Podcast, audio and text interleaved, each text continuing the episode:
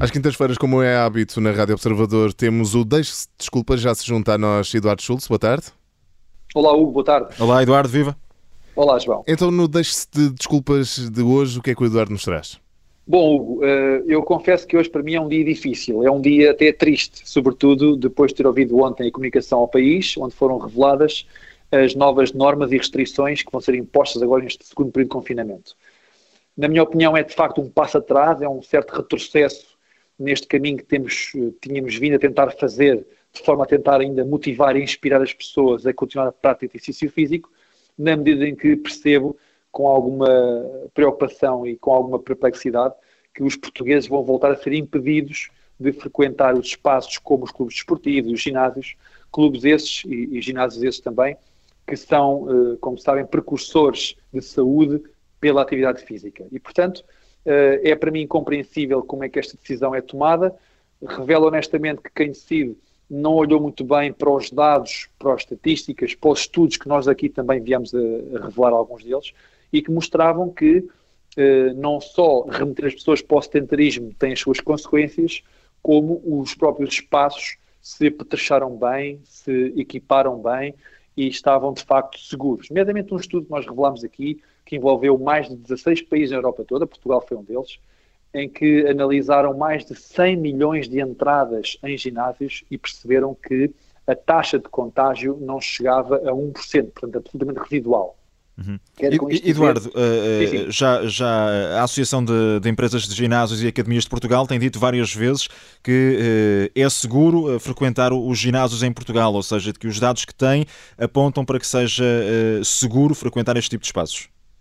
Sim, é essa informação que tem também. Aliás, como disse há pouco, esse estudo revelou isso mesmo, e, e volto a dizer que é um estudo europeu, com, com uma meta-análise que envolve muita gente, muitas entradas, foi feito com muito critério, e, portanto, na minha opinião, corroborando também a opinião da AGAP, os ginásios eram, eram e são espaços seguros. Portanto, torna incompreensível esta decisão e, honestamente, é não só uma machadada no setor, mas é sobretudo uma machadada na saúde dos portugueses. Era, era por aí que eu queria ir que... também, ou seja, eh, não, é, não, não se trata apenas do encerramento destes espaços, mas trata-se depois também de pensar uh, na saúde dos portugueses, ou seja, tínhamos aqui, no fundo, uma, uma dinâmica também de, de, de, de, no fundo, respirar saúde que se tinha de alguma forma implementado em, em Portugal.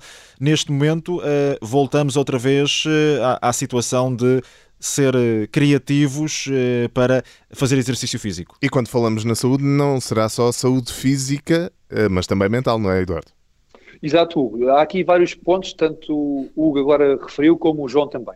Bom, em primeira mão, em relação àquilo que falaste agora, Hugo, uh, os dados e os números revelaram várias coisas. Primeiro, o sedentarismo, uh, mediante o confinamento que foi vivido numa primeira instância, aumentou dramaticamente. Com o sedentarismo, aumentaram também os casos de obesidade através da obesidade, aumentaram os casos de doença metabólica, nomeadamente o diabetes, que disparou em Portugal desmesuradamente. Portanto, isto diz respeito à parte física e metabólica.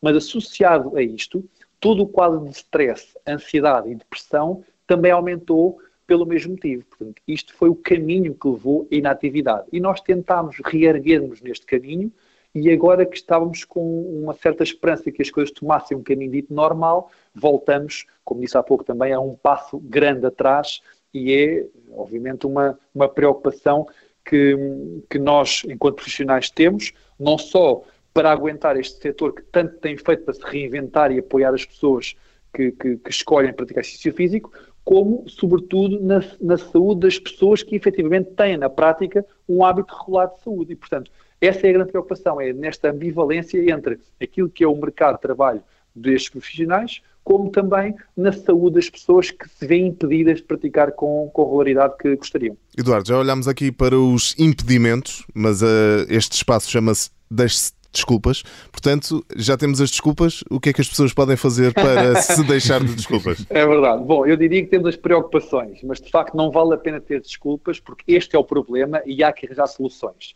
E nós aqui temos uma rúbrica que o nome indica tudo, portanto, deixe desculpas. Efetivamente, haverá lugar a ter estratégias que promovam a atividade física. Nós falámos sobre algumas delas ao longo deste tempo e continuaremos a tentar motivar e inspirar as pessoas a que de facto não se rendam ao sedentarismo, não se rendam ao sofá e que possam beneficiar de tudo aquilo que o exercício físico pode promover.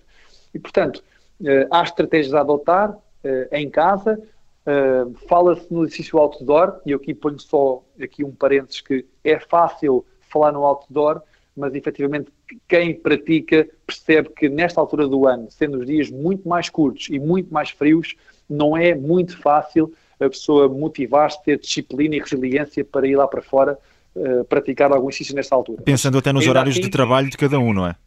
Exatamente, repare, quem trabalha, por exemplo, das 8 às 5 ou das 9 às 6, quer dizer, vê a mancha horária de dia efetivo muito reduzida, portanto às 6 já é de noite, um, às 8 e meia, 9 horas, quem tem uma rotina familiar em que há filhos também na família, é difícil antes das, de, enfim, das, só se for às 5 e meia da manhã, 6 da manhã, quer dizer, há quem o faça, mas é uma mancha muito pequenina de pessoas que de facto é resiliente e, é, e motivada o suficiente para o fazer. Mas, mas de facto este, este, período do ano também não ajuda. Mas ainda assim, mais uma vez, vamos tentar deixar de lado as, as desculpas e focar-nos um bocadinho nas soluções e vamos tentar aqui no nosso programa informar bem os nossos ouvintes para que possam levar daqui boas informações, boas dicas para boas práticas também de exercício físico. Muito bem, Eduardo. Uh, alguma dica em específico? Bom, alguma dica em específico? Haverá com certeza, por exemplo, nós sabemos aqui que há, há estratégias a adotar em casa, mesmo sem material, para que as pessoas possam ter eh, o, o mínimo de estímulo muscular, o mínimo de, de, de exercício uh, que possam fazer em suas casas. Isto porquê?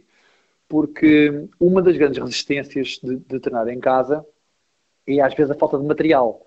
E perceber-se ou ter a ideia que sem material específico o treino pode ser menos efetivo ou menos intenso. Não é todo verdade, uh, só com o peso corporal é possível fazer um, um bom treino.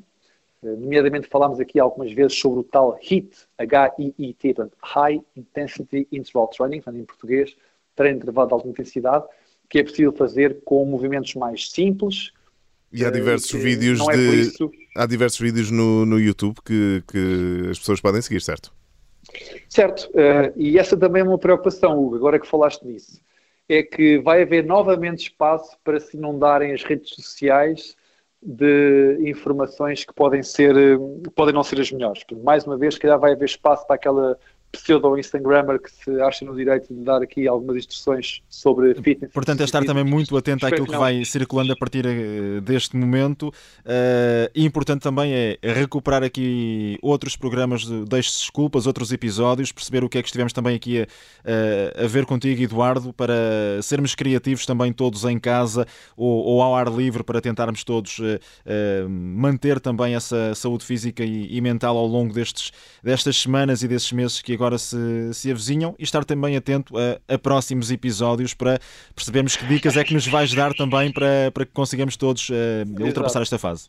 Exato, cá estarei para dar aqui algumas instruções, alguma motivação e inspiração para que as pessoas de facto não, não parem de se exercitar. Foi então mais uma edição do Deixe de Desculpas com o personal trainer Eduardo Schulz. Eduardo, obrigado e até para a semana. Obrigado, Hugo. Obrigado, João. Boa semana para vocês e bons treinos. Um abraço. Obrigado.